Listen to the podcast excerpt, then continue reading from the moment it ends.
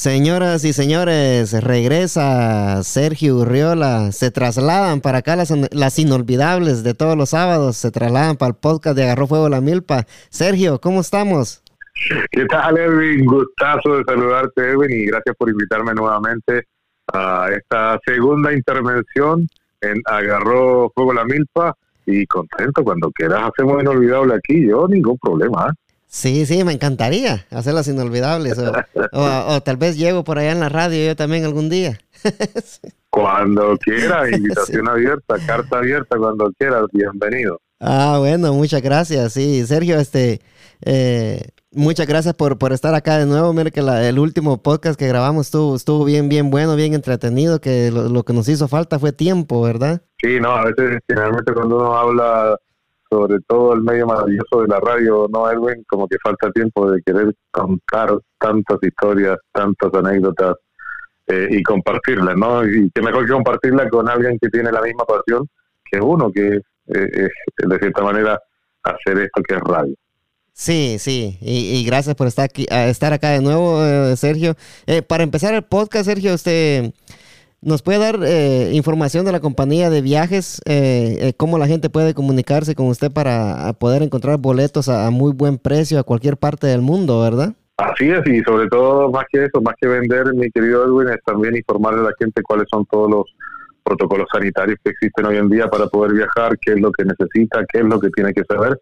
Llame a nuestra agencia de viajes, nuestro número telefónico es el 301 740 8707 301 740 8707 Ahí atendemos de lunes a viernes de 9 de la mañana a 7 de la noche y los sábados de 10 de la mañana a 13 de la tarde. Y como decía Edwin, no solamente para vender estamos, sino para responder muchas dudas de nuestra gente, sobre todo en este tiempo de pandemia que seguimos, ¿no es cierto?, siendo golpeados por este virus entonces hay muchos protocolos sanitarios, cada país coloca los propios y para viajar ahora más que nunca uno se tiene que enterar de qué puede hacer, qué debe hacer, cuáles son las exigencias. Así que bueno, para eso estamos. Llame a nuestra agencia de viajes, es 301 740 8707. Ahí está, amigos, eh, podcast escucha del, del, podcast de Agarró Fuego la Milpa. Si usted, así como nosotros que tenemos mucha sintonía de lo que es gente de México, de Guatemala, de El Salvador, de Honduras. Eh, por ejemplo, Sergio, si usted, si uno de nuestros oyentes quisiera ir a, Guatemala, ¿qué, ¿cuáles son las medidas sanitarias que tiene que tomar un, un viajante para Guatemala? El protocolo sanitario hoy a Guatemala es que te exigen el examen de COVID que tiene que estar obviamente negativo y te lo tienes que tomar eh, con un máximo de 72 horas de anticipación al viaje. Eso es muy importante, porque, por ejemplo, si tú quieres viajar a Guatemala el día sábado, entonces tu examen, ¿no es cierto? El famoso PCR, tendrías que tomártelo a más tardar el jueves para que te den el resultado el viernes y no tener que tomártelo con mucho tiempo de anticipación porque si no, te va a servir. O te lo puedes tomar el miércoles para que te lo entreguen jueves y ya cuando vas a viajar sábado estás cumpliendo con el máximo de 72 horas. Ya ha pasado mucho porque tú sabes que varios países de Centroamérica están exigiendo el mismo protocolo de que tienes que llevar ese examen de COVID negativo para mostrarlo antes de abordar el avión.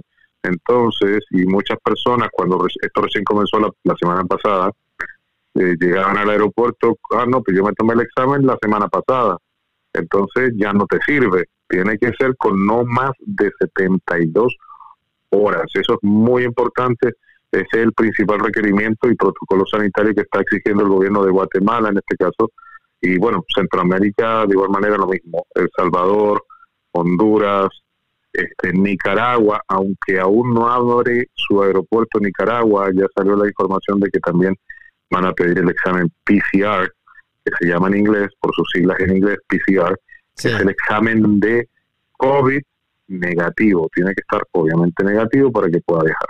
Sí, y, lo importante, ¿verdad? Que es de este examen de que tiene que ir uno a un LabCorp para que ese examen le, llegue el siguiente día, ¿verdad? Porque si uno se lo va a hacer a, un, a uno de los lugares que las autoridades se lo hacen gratis a uno, es imposible, porque ese, ese resultado ah, va a llegar dos semanas después. Sí, generalmente se demora mucho más tiempo. Hay varios eh, access cleaning que le llaman eh, también, que son particulares. CBS, por mencionarte alguno, creo que también lo hace. Entonces son estas clínicas, ¿no es cierto?, privadas, donde te lo puedes tomar y dar los resultados al día siguiente. Sí, ya, ya cuando uno se hace este examen llegando al, país de destino, pues ya, ya no, ya no te van a, exigir que te pongas en cuarentena ni nada, ¿verdad?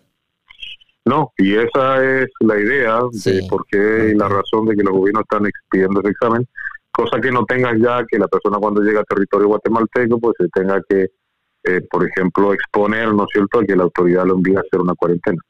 Este, así que si ya lo llevas negativo, no vas a tener ningún problema y ya vas a poder hacer tu visita, ¿no es cierto?, al país donde quieras ir sin mayores problemas y, y solo eso. Y al regreso tampoco ya te van a exigir nada, solamente eh, porque para ingresar a Estados Unidos no hay ninguna exigencia. Sí, sí. te van a tomar la temperatura y el examen rápido que te hacen en el aeropuerto al momento de llegar. Ah, y bueno, todos saben que ya tienen que viajar con, con la mascarilla, no con tapabocas hasta dentro del avión, tienen que utilizarla todo el tiempo. Sí, eso es muy importante, de que no se pueden quitar la mascarilla en el avión. Y ahí está, señoras y señores, una, una, una pregunta que me habían hecho ya hace mucho tiempo. Bueno, hace un par de semanas me preguntaron unos muchachos que querían viajar y ahí está, eh, contestada la, la, pregunta que me hicieron para poder viajar a Centroamérica. Eh, no necesitan ponerse en cuarentena cuando lleguen allá, solo es necesario que se hagan el examen del coronavirus con 72 horas de, de anticipación, para que serían tres días, ¿verdad? Claro, básicamente tres días y ojo, tiene que ser negativo. Sí, porque si te sale positivo, olvídate, no vas a poder. sí, no, no, no, no van a dejar subirse el avión. Ni al aeropuerto te van a dejar entrar. Exacto, sí, sí. Mire que eh, qué, qué, buena información acaba de, dar usted. Eh, mucha gente me ha preguntado por eso. Yo creo que aquí las dudas ya están eh, saldadas, ¿verdad? Con, con esa información que usted nos dio. Y, y, se, y se agradece por eso, sí. No, de nada, con mucho gusto. Y como te digo, cualquier cosa, llamen a nuestra agencia de viajes al 301-740-8707 y ahí con mucho gusto. Si necesita información adicional, solo nos llaman y con mucho gusto, porque no solo estamos para vender, sino que también estamos para asesorar y ayudar a la comunidad. Sí, y, hay boletos con muy buenos precios, ¿verdad? Para que la comunidad, toda la comunidad latina, centroamericana, pues llamen al número que nos acaba de dar Sergio y ahí los van a atender y los van a guiar con todos los requerimientos para poder viajar fuera del país de aquí, de Estados Unidos. Es correcto, sí. es correcto, ahí estamos siempre a la hora. Sí, gracias, gracias, sí. Sergio, este, cuando estamos, eh, la última vez que grabamos el, el podcast, usted al final del podcast usted eh, dijo que había tenido un accidente en las escaleras, ¿verdad? Que se había caído. Y, gracias a Dios ya todo eso está, ya está quedando en el pasado, ¿verdad? Gracias a Dios, Edwin, de verdad que sí, agradecido porque pudo haber sido mucho peor. Este, ya pasé por todo lo que fueron las terapias, estoy bastante recuperado. Comencé caminando 40 minutos al día y ahora estoy caminando casi de manera normal. Se puede decir que ya estoy a un 90%, de, este accidente que tuve aquí en casa y, gracias a Dios, bien, agradecido porque vamos bastante bien, así que yo creo que nada, un par de semanas más o cuando mucho un mes más ya podría decir que vamos a estar al 100, 100%, así que afortunadísimo Edwin, porque la caída fue bastante grave, eh, me fracturé tres vértebras y gracias a Dios no, no hubo que hacer cirugía ya que ninguna de las vértebras se astilló que era la mayor preocupación de los médicos, porque tú sabes cuando un hueso se astilla a la altura de la columna, estas astillas tienden a moverse hacia los nervios de la espalda, hacia los nervios de la columna vertebral. Y esa era la mayor preocupación, gracias a Dios no se astilló ninguna de las tres, así que bendecido mi querido Edwin, estamos bastante bien y ya esperando estar al 100 dentro de muy poco. Sí, eh, qué bueno que no, que no se astillaron y que ninguna se movió, ¿verdad? Porque si una de esas, de unas vértebras, una de esas vértebras se mueve, le tienen, tienen que operar, sí, pero gracias a Dios nada se movió, ¿verdad? Eso, eso es una muy buena noticia, sí. Así es, como te digo, bendecido, afortunado, gracias a Dios. Sí. Eh, Sergio, este, usted, usted tiene años, muchos años trabajando en lo que es la radio y usted ha, ha podido entrevistar a una infinidad de artistas, ¿verdad? Eh, la última vez que hablamos nos quedamos, nos quedamos hablando fuera del aire un, ratito y, a mí me gustó un, comentario que me hizo usted de que quería, que, yo quería traerlo aquí a nuestros que escucha, ¿verdad? De, cuáles son los artistas que son más, eh, ¿cómo le dijera? Como más arrogantes, ¿verdad? A la hora de ser entrevistados. Y usted me decía que tenía una lista grande de los artistas que son por decirlo así, malhumorados o, o como decimos allá en, nuestros países, se la llevan de creídos. Sí, hay de todo, como dice el dicho, hay de todo en la viña del Señor, mi querido Orben, y sí, afortunadamente en mis años de trabajar en radio tuve la posibilidad de entrevistar a de verdad una cantidad importante de artistas. Se me quedaron algunos afuera que yo tengo la esperanza de, de algún día poder poder lograr esa entrevista, pero sí, hay algunos que eran muy, muy, por así decirlo, eh, extraños en su manera de ser o en su manera de exigir alguna alguna cosa, ¿no? Al momento de una entrevista o al momento de tener que compartir con ellos en conciertos, porque cuando uno está en el medio, pues le toca mucho patrocinar conciertos de estos grandes artistas y, y cuando eh, se está patrocinando un, un concierto, pues eh, hay un tipo de enganche, ¿no es cierto?, de que se le ofrece al público eh, para hacer promoción del evento, que, que, bueno, te puedes ganar un par de entradas con derecho a conocer a Fulanito y, y, y vas a poder conocerlo, tomarte una fotografía con él.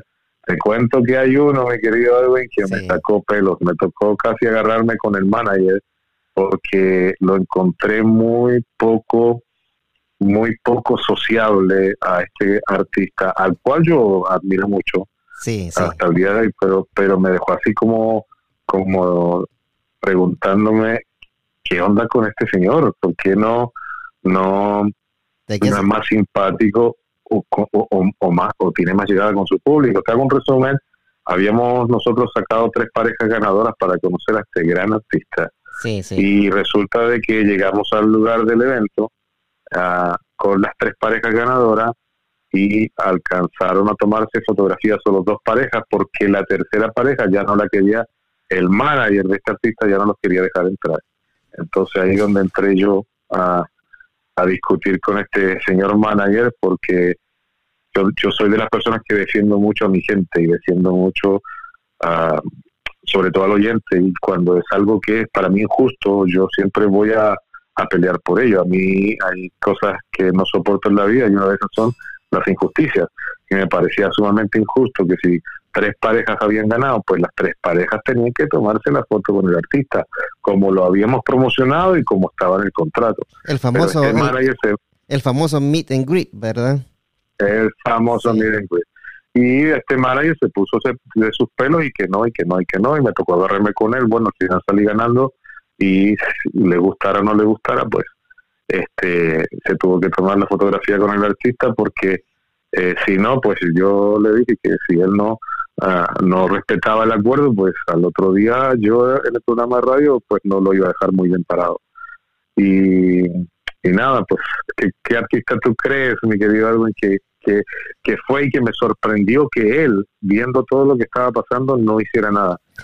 un artista puede tener muchos managers, pero el artista puede decir, oye, vengan para acá, eh, eh, vengan, tómense una foto, ¿qué cuesta una foto? No, no, es gran cosa. Yo creo que la, la gente la gente se está preguntando ahorita quién será, quién será. Y lo que usted decía es, cierto, ¿verdad? Porque póngale de que el, el manager trabaja para el artista, ¿verdad? Y el manager tiene que hacer lo que, lo que el artista dice.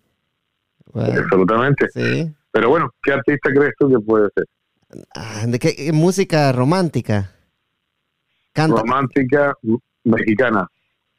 Ah, podría ser antes este. Estaba en antes estaba en una agrupación famosísima, luego se, se lanzó como solista. Eh, ¿Sería eh, Guadalupe Esparza? No, pelo largo, barba. el, Marco Antonio Solís, sí. Marco Antonio Solís, mi querido Edwin. De verdad que a mí me impresionó su actitud. Lo encontré un hombre con muy poca personalidad, lo encontré un hombre que no tuvo ni siquiera un ápice de solidaridad con los oyentes, lo encontré que se quedaba callado y que hacía todo lo que le decía el manager. Me desilusionó su actitud, como artista lo seguiré admirando, un gran artista, pero como persona me decepcionó mucho su actitud. Para mí me dejó mucho que decir. Sí, es eh, que él, él se, se, sentía como muy como muy arrogante o muy prepotente. ¿Cómo, cómo, cómo sentía usted eh, estar ahí, al lado de siquiera, él? Ni, ni siquiera arrogante, Edwin. Lo sentí como una persona que no, no le importaba mucho lo que estaba pasando. Como que si el manager le dijo, ya, nadie más se va a sacar fotos, y yo diciéndole afuera, oye, que una pareja más afuera, que es la ganadora, pero él no escuchaba, él como que no le importaba, ok, ¿qué hacemos entonces? Entonces nos vamos, entonces como que no le importó que hubiera una pareja afuera esperando, que era una de las parejas ganadoras que estaban, o sea, como que no, como que... Y, después que yo entré en ese, eh, ya un poquito juego de palabra, un poquito alto con el manager de él, ¿tú crees que él tuvo alguna intención de decir, bueno, no discutamos, que cuesta una foto más, que cuesta que pase, no cuesta nada? Estábamos perdiendo el tiempo ahí discutiendo sí. cuando la pareja pudo haber pasado. Al final pasó la pareja igual, pero ni siquiera fue por una decisión de él como artista, sino que fue una decisión por, porque poco menos yo le dije al manager, bueno, ustedes no lo dejan pasar y yo lastimosamente mañana esto lo digo al aire, y lo digo al aire. Sí, y digo al aire que Marco Antonio, que Marco Antonio desilusionó a su gente, o sea, y, y fue por ahí que ellos quedó, ok, bueno, ya, y de malas ganas, a regañadientes, hicieron pasar a la, a la, a la tercera pareja, pero no nació del artista, que fue lo que más a mí me impresionó porque te voy a contar otra, otra anécdota con otro artista grandísimo que habíamos hecho también lo parecido, se portó excelentemente bien. Nosotros nos quedamos después del concierto a ultimar algunos detalles y se quedaron bastantes fanáticos de este artista en las afueras esperando que él saliera. Y te voy a decir que este artista cuando salió con la caravana de seguridad y con con las camionetas esas que parecen del FBI, sí, ¿no es cierto? De color negro, con los, con los vidrios negros y que no se puede. Este artista detuvo la camioneta, abrió las puertas, se bajó y abrazó y se tomó fotos con cada una de las personas que lo esperaron afuera cuando ya eran casi las dos de la madrugada. Ah, Entonces tú ahí ves la diferencia de este artista, para mí una mega estrella, que, hizo eso ante mis ojos y ante los ojos de mucha gente que estábamos ahí. Él detuvo la camioneta, se bajó, no le importó la hora, abrazó, yo creo que habían como 20 personas afuera gritando y esperando por él, se bajó, abrazó a cada uno de ellos y con cada uno se tomó una foto. Entonces ahí tú ves la diferencia, porque uno, porque un artista como Marco Antonio es tan frívolo eh, en, en, ese, en ese momento, a lo mejor no lo quiero digamos, prejuzgar por lo que pasó en ese momento. A lo mejor ah, no era un buen día para él, no sé, a lo mejor él nunca era así y ese día fue así, no sé, pero lo comparo con este otro gran artista que tuvo esa actitud tan positiva, tan amable con la gente. Tuvo, tuvo, la, tuvo la decencia de, parar la, caravana de carros y, bajarse a saludar a cada uno de, de los que lo estaban esperando. Sí. ¿Qué artista fue? sí, es mexicano? No. No es mexicano. De origen, de origen español. Ah, ah. Julio Iglesias. Su padre famosísimo. Julio Iglesias era su padre, es ah, su padre. Ah, eso, Enrique, iba, eh, iba, a decir Enrique Iglesias, mire. sí, Enrique Iglesias, mi querido. Enrique, Iglesias tuvo esa actitud muy, muy positiva. Y no solamente la, la, presentó esa vez, sino que para otra oportunidad que hicimos algo para los premios Billboard, me tocó entrevistarlo y también muy amable, muy cordial, tremenda persona. y, fíjese que si, si, si usted los pone uno al lado de otro, yo voy a pensar que Marco Antonio Solís es más, más amable que Enrique Iglesias, la, apariencia. Sí. sí. puede ser. Te digo, hay artistas, eh, anécdotas tengo miles, otro que es muy simpático, que tú lo, tú lo ves y de verdad admira su humildad, es Chayanne, por ejemplo.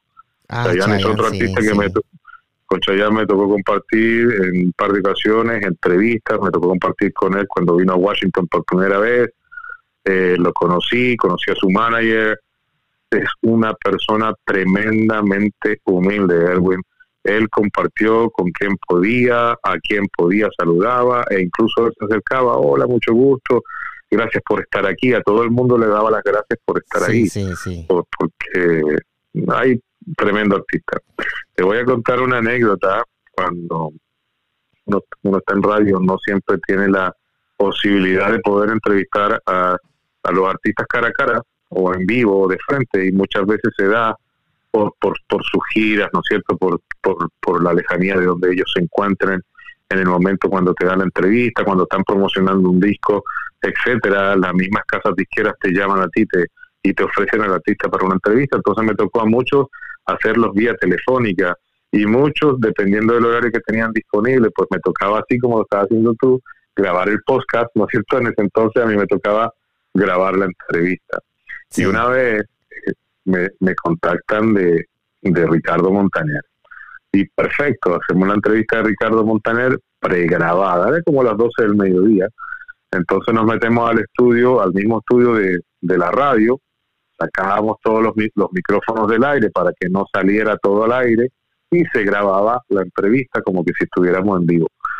Y en ese momento que estamos conversando con Ricardo Montaner, muy simpático él por lo demás, hablando de su trabajo, de su vida, de su música, llega el encargado de producción que tenía que grabar en el sistema donde yo estaba trabajando este un comercial que necesitaban ponerlo ya incluso incluso me pasan un papel me dicen Sergio tengo que grabar este este comercial urgente entonces yo me paro y sigo y sigo la entrevista con Ricardo nunca la paramos este y él se pone a, él se pone a grabar el comercial en el sistema luego se va y yo solo veo a mis espaldas que este encargado de producción se va y yo me voy a sentar para seguir con la conversación sentado ahí en el estudio y me habían movido la silla. Entonces yo me caí. no, hombre, no le me, fui a, me fui a sentar y me caí y se quedó todo en silencio. Y Ricardo Montaner decía, aló, Sergio, Sergio, estás ahí, estás ahí. y yo en el suelo porque me habían sacado la silla este, y esa fue una muy buena anécdota con Ricardo Montaner. Después le decía a Ricardo, ahí disculpa que, que, pasó una cosa ahí, me caí y por eso no te podía contestar. Este, muy, muy simpático Ricardo Montaner. Y bueno, sí, me, tocó entrevistar a mucha gente, a, un personaje que yo siempre quise entrevistar en mi vida por la admiración que le tengo y porque es de mi país. Eh, yo sentía que soñaba con poder entrevistarlo y se me dio gracias a Dios pude conversar y conocer en persona a don Francisco, don a Mario Kreuzberger. ¿Cómo es la oportunidad de... ¿Cómo es don Francisco? Don Francisco es, es como muchas personas que trabajan en los medios y mucha gente a veces se confunde, Edwin, de que te pueden ver en televisión o te pueden escuchar en radio y decir, oh, este tipo es súper chévere, simpático pero cuando lo conocí en vivo como que como que no es igual, como que es tímido. Bueno, don Francisco es así. Don Francisco es una persona muy tímida. Este, cuando yo lo conocí prácticamente había que sacarle las palabras con tirabuzón, este, porque no habla mucho. Él es muy, muy callado. A cucharadas. A él le pasa un... Sí, y a cucharada hay que sacarle las palabras, pero a él le pones un micrófono y le pones una cámara enfrente y se transforma. Es un animador, a pesar ya que, tiene sus años don Francisco, él sigue haciendo televisión todavía, este, pero sí, es un cambio radical de como tú lo ves en pantalla, como tú lo ves en la televisión, a cuando lo conoces en persona y te toca hablar con él. La entrevista muy bien, me dio una entrevista muy buena, muy interesante un hombre lleno de trayectoria. Imagínate, si yo te estoy hablando de, de los personajes o artistas que yo pude entrevistar en mi carrera, ni te cuento con un hombre que tiene más de 60 años en televisión. Sí, 60 años en televisión. Yo me acuerdo cuando lo, yo me acuerdo cuando lo mirábamos allá en, en, Guatemala, pues eh, eh, todos los sábados eran gigantes allá, porque si usted iba a todas las casas, ahí estaba el programa de Don Francisco. ¿Verdad? Sí, un hombre que... Y es increíble saber de que fuera de las cámaras él era bien tímido, ¿verdad? Es algo que, que no, se lo podría que creer uno, ¿verdad? Tímido, retraído, como te digo, de muy pocas palabras. Y esa, eh, eh, ah, entendí de él y aprendí de él de que él en televisión es un personaje. Y por eso se llama Don Francisco, que es el personaje animador de televisión, porque cuando se apagan las luces, cuando se apagan las cámaras, y él hace su vida normal, me di cuenta que él ahí era Don Mario Kreuzberger, que es su verdadero nombre. Un hombre tranquilo, retraído, callado, pero como te digo, y eso me llamó mucho la atención de, de, don Francisco cuando tuve la oportunidad de compartir con él y de, y de, y de entrevistarlo. ¿Y, ¿Y, no, le, no le contó de dónde salió el nombre de don Francisco? Don Francisco fue porque él comenzó en mi natal Chile, eh, cuando recién la televisión comenzaba, eh, por allá, por finales de los años 69, y él se dio cuenta porque él venía, te hago un resumen cortito, su papá tenía una sastrería en Chile y a él lo mandaban a Estados Unidos a buscar telas ese era el trabajo de, don Mario, de, don Francisco. Y cuando él venía a buscar telas a Estados Unidos, él prendía el televisor de, de los hoteles y veía un programa del famoso Jerry Lewis, eh, comediante acá estadounidense. y ya le llamó la atención cómo, es, cómo ese señor hacía un programa que entretenía cuando en Chile y en gran parte de Latinoamérica todavía no llegaba a la televisión. Entonces cuando empezó a llegar a la televisión, este, él dijo, tengo que hacer algo y se metió y se metió pero él no quería llamarse Mario Kreuzberger porque su apellido es alemán, eh, entonces mm, como que no iba a pegar mucho la televisión, entonces buscó un nombre que fuera más popular, que la gente se recordara más, que la gente enganchara más con eso, y él dijo, bueno, pues Don Francisco, y se puso Don Francisco. Sí, y, y qué, qué, qué buena elección tuvo, ¿verdad? Porque Don Francisco eh, lo conoce lo conoce todo mundo, por decirlo así. Porque ¿quién no vio el programa de ah, Don Francisco? Sí. Imagínate, Edwin, que es el único programa de televisión a nivel mundial que está en los récords Guinness. Imagínate, un, programa, un programa de televisión que se hizo de manera ininterrumpida por más de 50 años. O sea, no había sábado en que no saliera al aire. Sábado Gigante animado por Don Francisco. A mí me, a mí me encantaba el Sábado Gigante. Yo en, vez, en veces ponía en, en, mi Facebook, yo, yo, ponía, hoy va a ser Sábado Gigante. Ponía en mi estatus, pero porque porque a mí me gustaba ver a don Francisco bastante, era bien entretenido. Yo creo que Univisión perdió mucho ahí, bastante, cuando quitó el, programa de don Francisco. No, no sé. Sí, puede ser, pero también recuerda que ya vino un cambio generacional, este, vienen nuevas caras, vienen nuevos proyectos, la forma de ver televisión ha cambiado, esto mismo de las plataformas con los diferentes eh, medios que hay ahora para poder hacer tantas cosas. Tú mismo haciendo estos podcasts por diferentes plataformas, cuando ya no necesitas tener una radio para hacer lo que estás haciendo tú, por ejemplo. Entonces, la, yo creo que el mundo de las comunicaciones ha ido cambiando de tal manera que Univisión buscó renovar. Yo no culpo a Univisión, yo creo que también don Francisco al salir del aire, ojo, salió de Univisión, pero no ha salido de China, en Chile todavía sigue haciendo cosas en televisión, pero al salir del aire yo creo que también era hasta como necesario para él, ¿no? Recordemos que don Francisco ya tiene más de 70 años. Entonces, ya, ya una persona que ha estado tanto, tanto tiempo en televisión, necesita ya, primero, descansar y segundo, también darle un poquito el pase a las nuevas generaciones. Sí, él, como dice usted, ¿verdad? Yo creo que él necesitaba un, un descanso ya, ¿verdad? De lo que es tener un, un show sábado a sábado eh, por 50 años ininterrumpido. Y yo creo que yo creo que para él quizás quizás fue hasta un alivio, me imagino, ¿verdad? Este eh, que le cortaran el, programa, ¿verdad? Porque si no se lo cortan, él sí. No, él dijo que a mí me van, dijo a mí me van a mi, mi, mi trabajo en televisión va a terminar cuando a mí me voten, porque si a mí no me votan yo sigo. Sí. Y él lo dijo, él lo dijo. Sí, y todavía estaba el, otro programa que me gustaba a mí que se llamaba Don Francisco Presenta, ¿verdad? entrevistaba artistas él.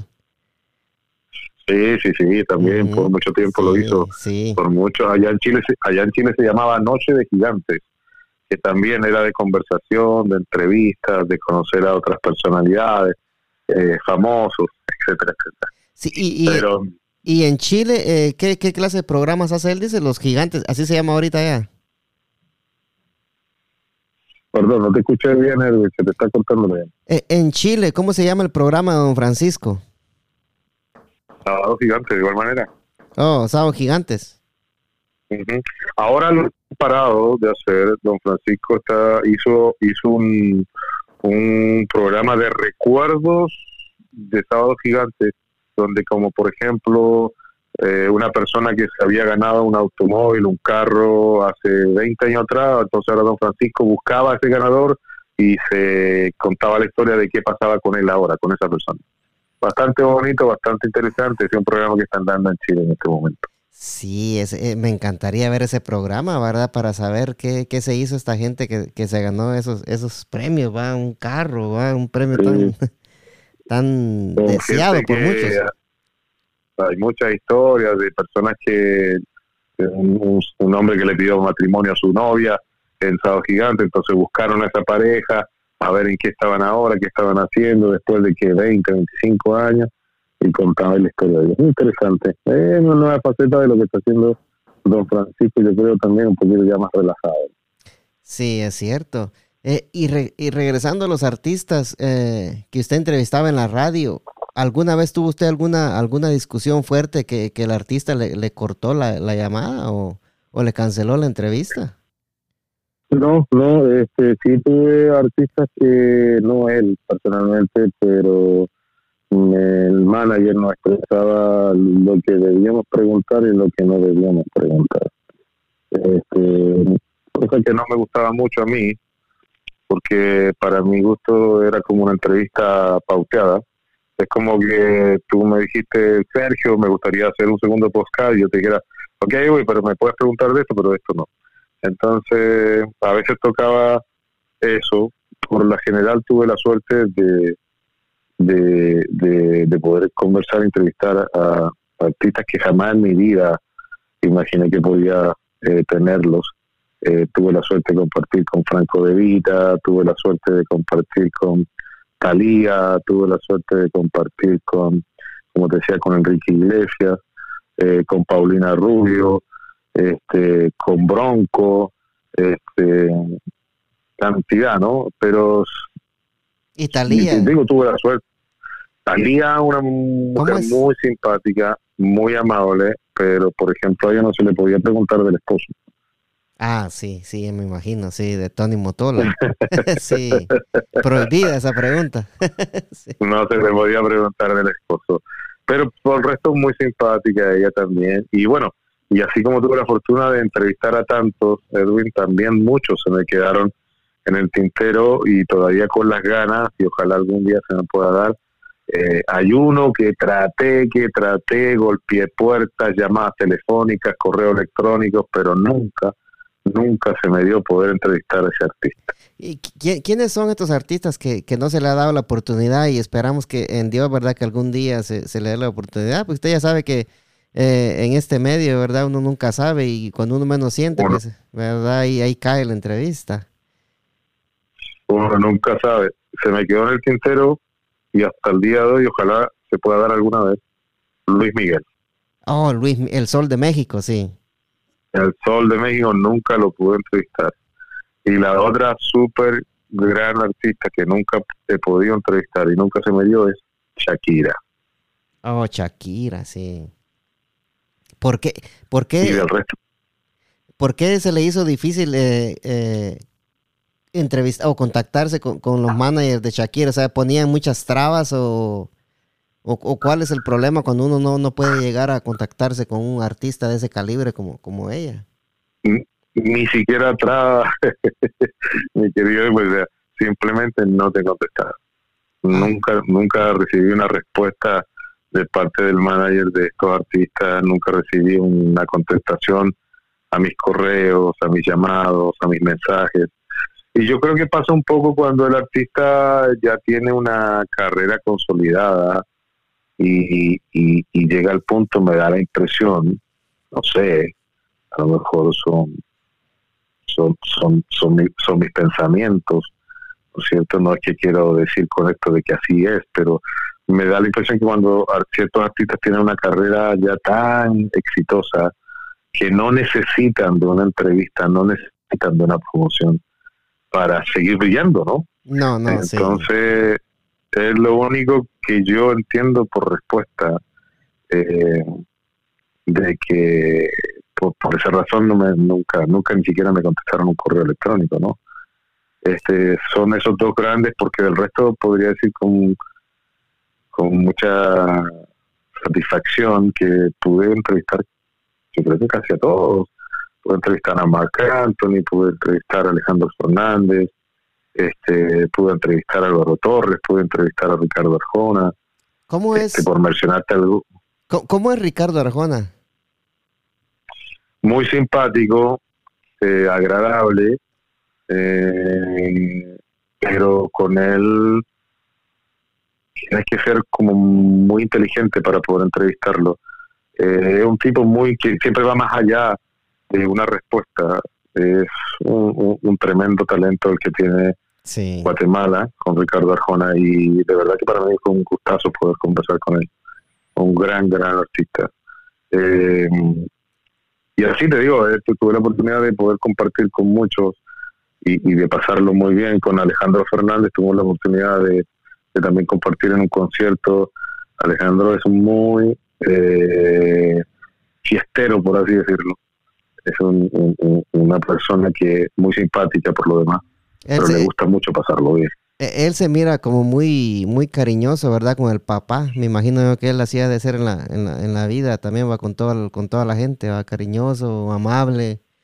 Porque cuando uno mira los videos, cuando él canta con el papá, le da unos besotes y unos abrazotes al papá, ¿verdad? Que, que da gusto verlo, ¿va? Sí, ese, se nota que son, a pesar de que son gente famosa, Edwin, pero que tienen un trato familiar muy, muy bonito, ¿no?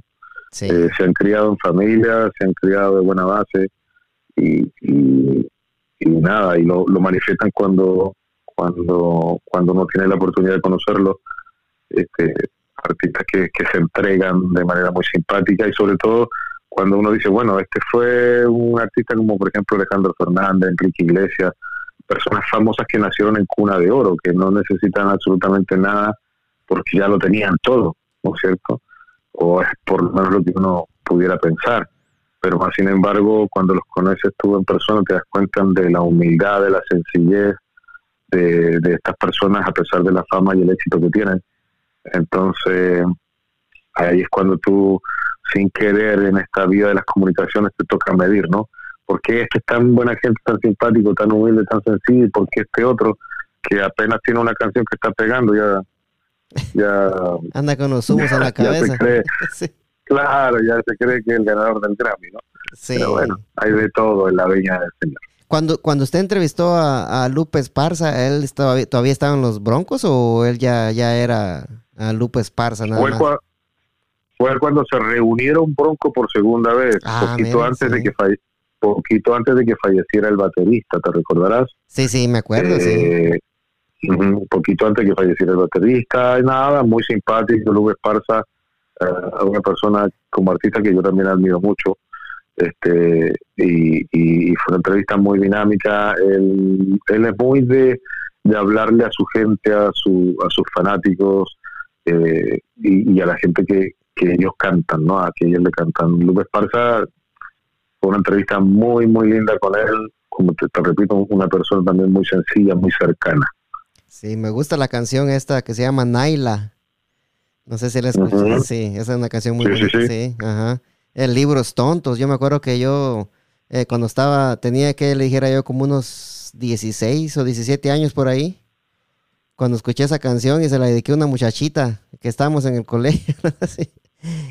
Y le dediqué esa, ajá, y yo le dediqué esa canción de libros tontos. sí. Y, y, y, el grupo Bronco salta a la fama aquí en los Estados Unidos, porque ya era muy famoso en México, pero saltan a la fama en los Estados Unidos con la serie Dos Mujeres y un Camino, del cual ellos fueron eh, y, e interpretaban el tema principal de la novela. Sí. Te recordarás, ¿no? Sí, sí, sí me acuerdo. Y, y, ahí cuando, cuando empieza a saltar a la fama Bronco, pero ya al estrellato internacional, ¿no? Entonces, muy, muy, muy lindas personas eh, Lupe Esparza, sobre todo, que como te digo, tuve la oportunidad de conversar con él, muy linda persona. Sí, ¿Y, y, qué cree usted, qué, mercado cree usted que, que, un artista puede llegar a hacerse famoso rápidamente? ¿Cree usted que el, mercado americano o el mexicano? El, para, para el artista latinoamericano la plataforma es México, definitivamente. México, ¿verdad? Y, y te puedo contar otra anécdota del dúo Hash, No sé si has escuchado el dúo Hash. Ah, sí, sí, me acuerdo, el dúo Hash, sí. Todavía cantan, tienen unas canciones maravillosas. Eh, ellas son más balada pop. Eh, ellas son nacidas acá en los Estados Unidos, de padres mexicanos. Yo tuve la oportunidad de entrevistarla a ellas, a estas dos hermanas, cuando no las conocía nadie, cuando recién estaban empezando, y ellas me decían, Sergio, nosotros lo que necesitamos es irnos a México, para de México poder lanzar nuestra carrera, porque acá dentro de Estados Unidos no vamos a hacer. Efectivamente, así lo hicieron, se fueron a México, eh, lanzaron su carrera, pegaron fuertísimo, de hecho son ganadoras de como tres Grammys y un Billboard, y, y, tienen una cantidad importante de discos eh, ahora no se puede decir discos vendidos, sino que de canciones vendidas en las diferentes plataformas, ¿no? Porque ahora los artistas te venden la canción de a una, pero lograron su éxito a punta de ir a México y si nos vamos a años atrás, eh, muchos artistas primero tenían que pasar por México antes de siquiera eh, poder ingresar a, Latinoamérica y a, y a, los Estados Unidos. Ni que decir, para que la música sea consumida, por así decirlo, por la comunidad latina, eran artistas que primero tenían que tener éxito en México, si no, muy difícil. Sin ir más lejos, te pongo el caso de Los Ángeles Negros. ¿Qué tiene México? Los Ángeles Negros. ¿Qué tiene México? La cantidad de millones de habitantes que necesita cualquier país para poder que un artista se haga famoso. Es básicamente eso. Sí, es básicamente eso. Si, tú te vas a un país, Edwin, donde las televisoras son gigantescas, donde eh, la cantidad de radios que hay son innumerables, entonces te dan toda esa pantalla, cierto?, para que te puedan te puedas dar a conocer. Y no tiene que nada más eh, que, que, se vayan a México, va tienen que, ser buenos en lo que hacen, porque en México sobra el ah, pues talento. sí. Recordemos que hay muchos que han ido a México y no ha pasado nada con ellos. Sí. Y, pero podemos mencionar algunos, te mencionaba antiguamente Los Ángeles Negros, se tuvieron que ir a México para lanzar su carrera internacional. Sin ir más lejos, Ricardo Arjona se tuvo que instalar varios años en México para hasta que se hiciera famoso. Este, y así te podría mencionar algunos eh, artistas como por ejemplo eh, otro artista que ah, el grupo La Quinta Estación la Quinta Estación también se que después se separaron, ¿no es cierto? Y ella todavía vive en México, la se me escapa el nombre de ella Natalia.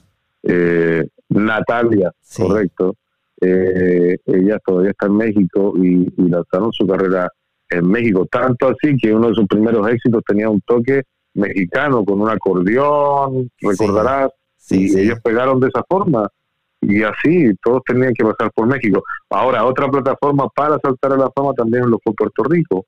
Eh, tenías que pegar en Puerto Rico, de Puerto Rico Miami, Miami a los Estados Unidos y te lanzaban al mundo. Y ahí fue el caso de varios artistas. Bueno, volviendo a México, Ricky Martin se radicó en México primero, antes de ser famoso. Eh, Chayanne, bueno, salió de Puerto Rico. Mark Anthony de Puerto Rico. Luis Fonsi de Puerto Rico. Este, pero yo creo porque están cercanos también al triángulo, ¿no? Saltaban de Puerto Rico a Miami, Miami se pegaban su viaje a México, su par de conciertos en México y comenzaba la, fama, ¿no? Sí, yo he escuchado que, los artistas puertorriqueños primero tienen que darle la vuelta a la isla entera, ¿verdad? Para pegarse y después salir de la isla ya un poco pegado, si no, no se pegan, dicen.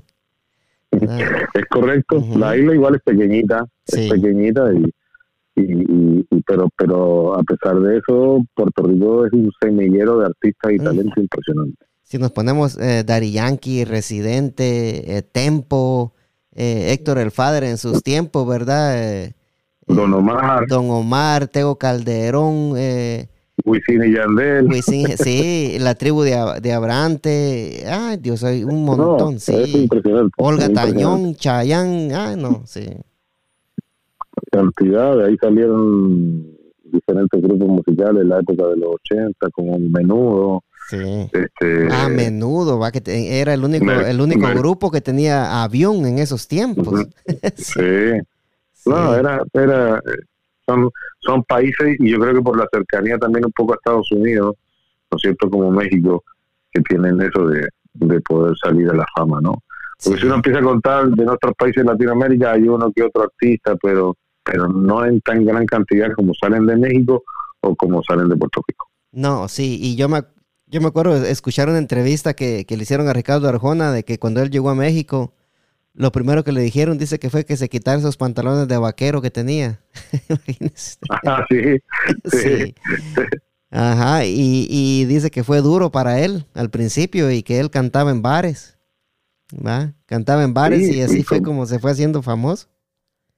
Y como todo, la mayoría de artistas siempre tienen sus comienzos así. Sí. Siempre tienen sus comienzos de a poco, cantando en bares, cantando en karaoke, hasta que se interesa algún representante, hasta que lo firma algún sello y comienza, ¿no es cierto?, a escalar hasta llegar a la fama, ¿no?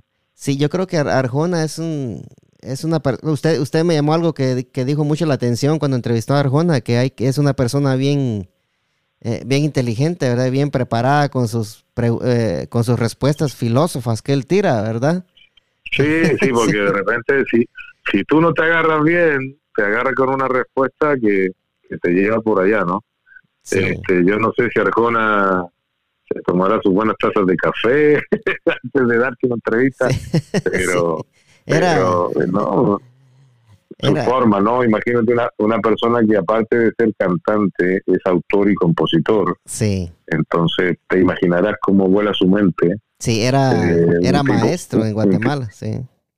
Era profesor, correcto. Sí.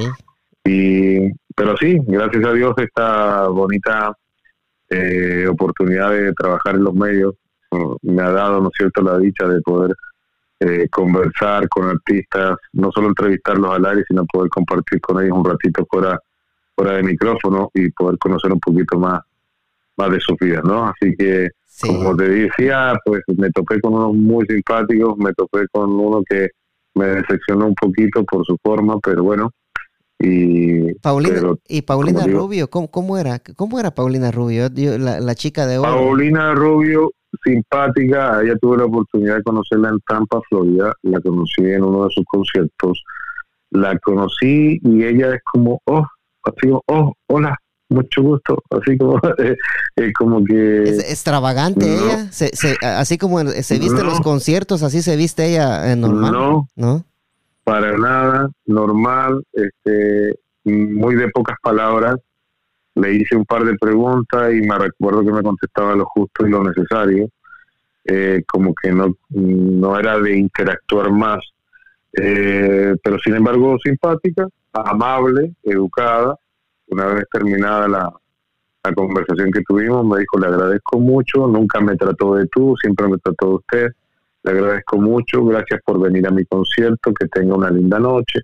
Pues fue muy cordial, muy educada, pero... Bien amable bien amable, pero como que no te daba el pie de, de, de, ir más allá. Como de seguir la conversación, sí. Correcto, Ella, al, al, punto, al punto, lo que usted le decía, como... Era una pregunta y te daba solo una respuesta y nada más que eso. Sí. ¿Usted conoció eh, a Rafael Hernández Velorio o no? No. E, era un cómico guatemalteco, él, este, que hizo su carrera acá en, Estados Unidos también y en Guatemala. Eh, contaba, contaba chistes él, bastante chistes. Eh, eran unos chistes malcriados, pero con gusto, ¿me entiendes? Ya, ok, ok. Sí, sí. no, no tuve la oportunidad de conocerlo, no tenía la oportunidad de conocerlo. Lo, voy a googlear, como dicen, ¿no? Sí, sí, Rafael Hernández Velorio, que él, él es tío de Jenny the Boys.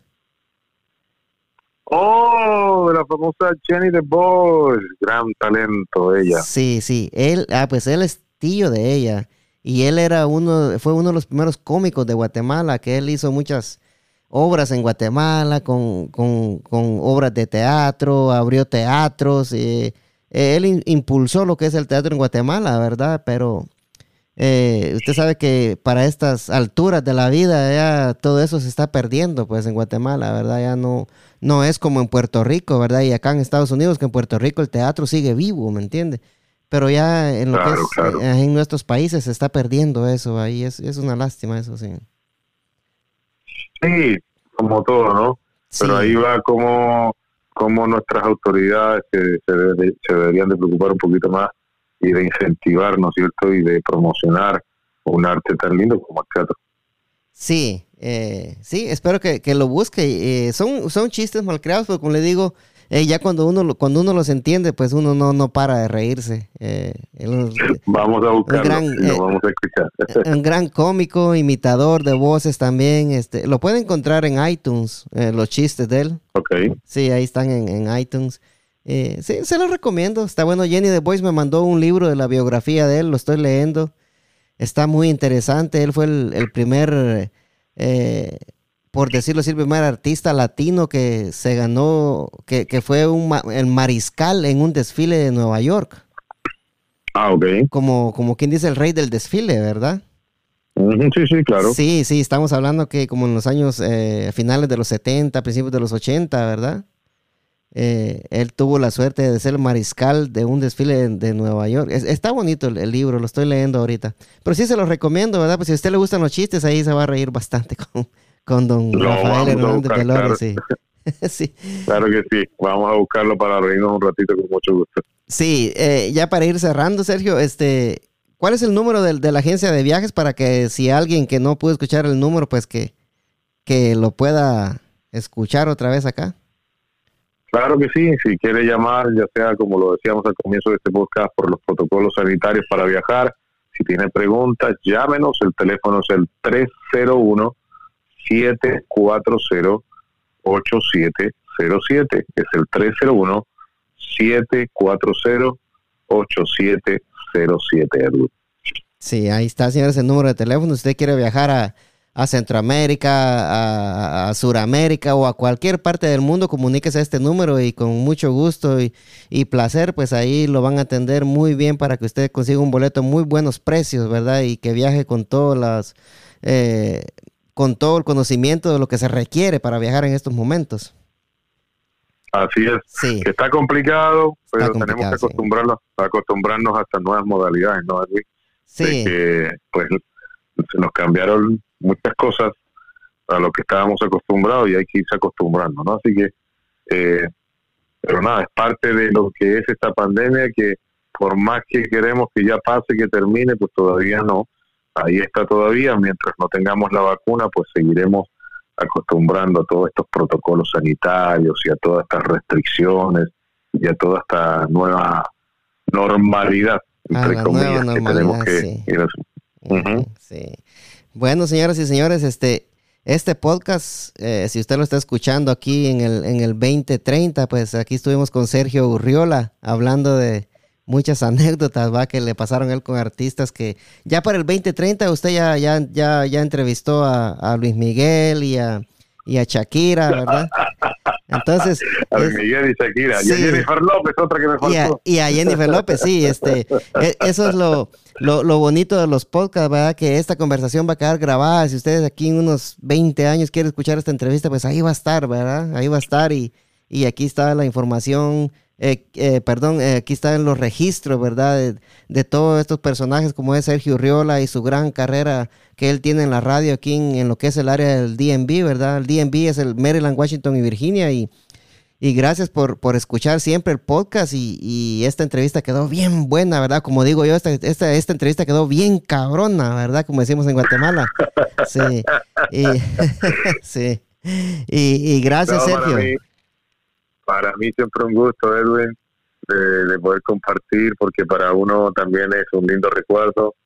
Eh, recordar es volver a vivir, dicen, y, en mis años de trabajar en radio, pues fue la oportunidad de, de conocer y conversar y compartir con personas eh, famosas, ¿no? Que parecía que cuando uno era niño eran inalcanzables, ¿no? Y tener la dicha de poder compartir con ellos es realmente increíble. Y te voy a contar una anécdota ya para finalizar. Sí, sí, no, Del, aquí tenemos, aquí si tenemos eh, todo el tiempo que usted que usted quiera. Yo, yo feliz, por favor, cuénteme. Ya para finalizar una anécdota, este, yo de niño escuchaba mucho eh, un dúo argentino que se llamaba Sweet Generis, que era compuesto por Nito Mestre y por Charlie García. Imagínate, ah. eran las eminencias del rock sí, sí. Eh, eh, en español, los, los padres del ah. rock en español, por así decirlo. Y, y yo siempre lo escuchaba de niño, crecí con su música, con algunas de sus canciones, luego cuando se separaron, Charlie García se fue como solista, etcétera, etcétera, y me tocó precisamente entrevistar a uno de ellos, Anito Mestre. Eh, ya yo como locutor, y imagínate entrevistar a un artista que uno venía escuchando desde su adolescencia, desde su juventud. ¿Cómo, se siente? Eh, ¿Cómo se siente entrevistar a, alguien que, que, usted quería entrevistar? Este, eh, me imagino yo que, que los nervios, eh, la ansiedad o, o, ¿qué, qué, fue lo que usted, lo que lo primero que pasó por su mente cuando se llegó a ese momento? Es una mezcla de emociones, es una mezcla, como tú bien dices, este, como nervios, ansiedad, comezón en el estómago, este, lo iré a hacer bien, lo iré a hacer, a hacer mal, qué le pregunto, qué no le pregunto, es como cuando me recuerdo también cuando yo hace tiempo andaba detrás de poder conseguir a don Francisco, este, y de repente yo iba a mi casa y me llaman, me dicen, Sergio, lo tenemos, que van a dar la entrevista a don Francisco. Y yo esa noche no pude dormir. Ah, Le digo, yo no, yo no dormí pensando que el otro día iba a, tener la posibilidad de conversar y hablar con don Francisco. Eh, eh, imagínate, no sé, no sé, Edwin, cuál sería de repente el personaje famoso, artista que tú eh, dijeras en este momento, wow, Sergio, a mí me gustaría. Ahora yo te, voy a preguntar a ti, yo me voy a volver a entrevistar. Sí, sí, sí. ¿Qué persona famosa o qué artista famoso a ti te gustaría entrevistar?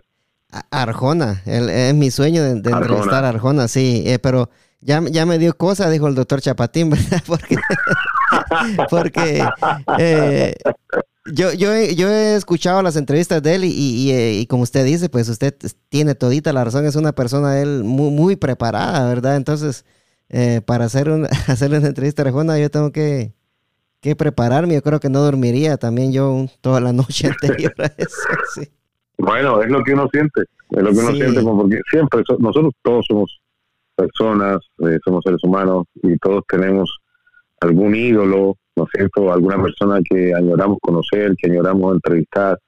Eh, eh, a todos nos pasa. Somos seres humanos, entonces si tú tienes un Ricardo Arjona, pues dale, yo desde, te apoyo. ¿Sabe quién más quiero entrevistar yo? Escríbele. Ajá, ¿a quién más? A, la, a la doctora Polo. A la doctora Polo. Yo tuve la oportunidad dos veces de entrevistar a la doctora ah, Ana María Polo. Sí, ¿la entrevistó usted? Sí, también. ¿Cómo es ella? La, la entrevisté dos veces y tuve la oportunidad de presentarla aquí en Washington cuando ella vino. Me tocó presentarla también, ahí en el DC Armory. Sí, sí, yo, yo, eh, eso fue como en el 2000, permítame, como en el 2012, ¿verdad? O, o, 2000. Sí, sí. Sí. no estoy mal por ahí, 2002. Sí, porque yo me acuerdo que la fui a ver. sí. Ah, sí. sí. Bueno, la doctora Ana María Polo, muy simpática, una persona que tú estás con ella y pareciera que ella no fuera famosa contigo, te, te trata de igual igual y muy, muy positiva, démosle nomás, vamos a darle, eh, muy, muy, muy simpática. ella, ella, ella, pareciera, pareciera increíble, perdón que te interrumpa, pareciera increíble que una persona que está en televisión todos los días, de repente está al lado tuyo, a la parte tuyo conversando, pero para ella nada para ella nada, o sea, para ella está contigo. Normal, normal, es increíble. Sí, sí, una persona bien, bien eh, sencilla entonces ella. Eh. Sí, bien sencilla. Sí, eh, yo estaba viendo una, un reportaje que sacaron de ella ahí, creo que fue en Univision, si no estoy mal, de todos los pormenores que ella pasó cuando estaba empezando. Pues ella fue, para estar donde ella está ahorita, ella pasó unas, unas vicisitudes que no cualquiera la soporta, ¿verdad? y es, y es, es increíble, ¿verdad? Que, que, ella haya logrado todo eso con todos los obstáculos que tuvo ella en su carrera, ¿verdad? Y en su vida personal, más que todo, ¿verdad? Pero sí. Si tú te pones a analizar, la, si tú te pones a analizar, Edwin, eh, o em, empiezas a investigar un poco de la mayoría de personalidades, de gente famosa, nunca fue fácil. Sí. Nunca fue fácil el inicio. Y, y, y, y casi todos te dejan una, una enseñanza de que se llegó a lo que se llegó o lograron lo que lograron gracias a la perseverancia, al empeño, al positivismo, a, las ganas de salir adelante, a las ganas de triunfar. Este, Joan Sebastián, tuve la oportunidad de entrevistarlo y él me contaba, ah, él cantaba en los ranchos, él era trabajador de rancho, él trabajaba la tierra con sus padres, él tenía que, no sé, caminar no sé cuántos kilómetros para ir a tocar una cantina, porque él quería tocar, porque él quería ser famoso, pero se tenía que después de cantar volverse caminando no sé cuántos kilómetros, al otro día madrugar para ver los animales, para trabajar la tierra con su padre y a la tarde vuelta lo mismo, hacía lo mismo para irse a la cantina. Era una persona que salió de abajo. Juan Sebastián es un vivo ejemplo de que de que cuando a uno le gusta algo y persevera por lo que quiere, pues eh, eh sale adelante. Lo mismo. Y qué voz la que tenía, ¿verdad? Uh, Joan Sebastián sí. Sin ir más lejos, el mismo Juan Gabriel, todo lo que le costó a ah, él, sus inicios, su comienzo. ¿Entrevistó, ¿Entrevistó a Juan Gabriel usted? También tuve la oportunidad ah, de entrevistar a Juan Gabriel. Un gran personaje, un gran ser humano, un, un, tipo muy inteligente. Yo lamenté mucho su partida porque creo que se nos fue Juan Gabriel a muy temprana edad. Creo que él todavía tenía mucho por entregar. Sí, sí. Pero, pero más sin embargo, por lo que yo pude conocerlo en, su, en la entrevista que él me dio, pues me pude dar cuenta que era un hombre gozador, que era una persona que vivía el día a día, que si él te decía, si yo hoy día me siento y me como medio kilo de carne porque me quiero comer medio kilo de carne, pues me lo voy a comer. Si yo me quiero tomar esa botella de vino ahora porque me la quiero tomar, me la voy a tomar que si yo mañana me levanto temprano y no quiero hacer nada y solamente quiero estar sentado en el sofá de mi casa viendo televisión, pues madre. Era un hombre que vivía el día a día. Lo vivió de buena manera, pero en un comienzo le costó mucho. Le costó su carrera. Hay películas, hay historias y uno se puede enterar. Nada es fácil en esta vida y generalmente los que han alcanzado la fama en el mundo de la música, en cualquier formato, ¿no es cierto? En cualquier tipo de música, pues siempre hay una historia detrás, y siempre es una historia de esfuerzo, es una historia de lucha, es una historia de dedicación, y, de que de cierta manera a nosotros los seres humanos nos sirve porque son experiencias de otras personas que uno puede decir, wow, si ellos lo hicieron, entonces ¿por qué no lo puedo hacer yo? Exacto, eh, y Juan Gabriel vivió el día a día, como usted dice, ¿verdad? Y como dicen, ¿verdad? Lo comido y lo vivido nadie se lo quita a uno. Nadie se lo quitó. Sí. Hay una frase muy famosa que de una de una reportera en, México que le hizo la pregunta a Juan, a, Juan Gabriel que si él era gay. Eh, y Juan Gabriel la respuesta que le dio fue que lo que se ve no se pregunta, le dijo, ¿verdad? Y ahí lo que se mira no se pregunta, mamita. Y ahí murió, ahí murió. No, no, no, pudo ni decir nada más la muchacha porque la dejó callada y no es. Era demasiado obvio, ¿no? sí. Pero bueno, Sergio, muchas gracias por estar acá de nuevo. Mire que tuvimos una charla muy, pero muy buena, mire, este. Y, no le voy a negar, me gustaría grabar otra en el futuro. Edwin, cuando quieras, y no necesariamente tiene que ser que hablemos de artistas o que hablemos de radio, cuando quieras. Sí, sí, podemos hablar de lo que sea. Yo, por lo tanto, voy a ver si, si voy a ver el, el debate, ¿verdad? Que es a las nueve, ¿verdad? Eh, sí, también estaba justo mirando la hora porque no me quiero perder este debate. Sí, va a estar, no sé si va a estar este chistoso o, nos va a enojar, porque usted sabe que uno no sabe con lo que va a salir Trump, pero de todas maneras hay que estar seguro que viene con Seguro que viene con un bombardeo de ataques contra Biden. Sí. Y va a estar interesante. También me gustaría y quiero ver cómo Biden va a responder, ¿no? Así que va a estar interesante, no hay que perdérselo. Sí, y bueno, eh, muchas gracias Sergio y Dios me lo bendiga siempre y nos miramos hasta la próxima. Edwin, te mando un abrazo grande, te agradezco mucho y, muchos éxitos siempre. ¿eh? Cuídate mucho. Nos vemos. Chi, chi, le, le.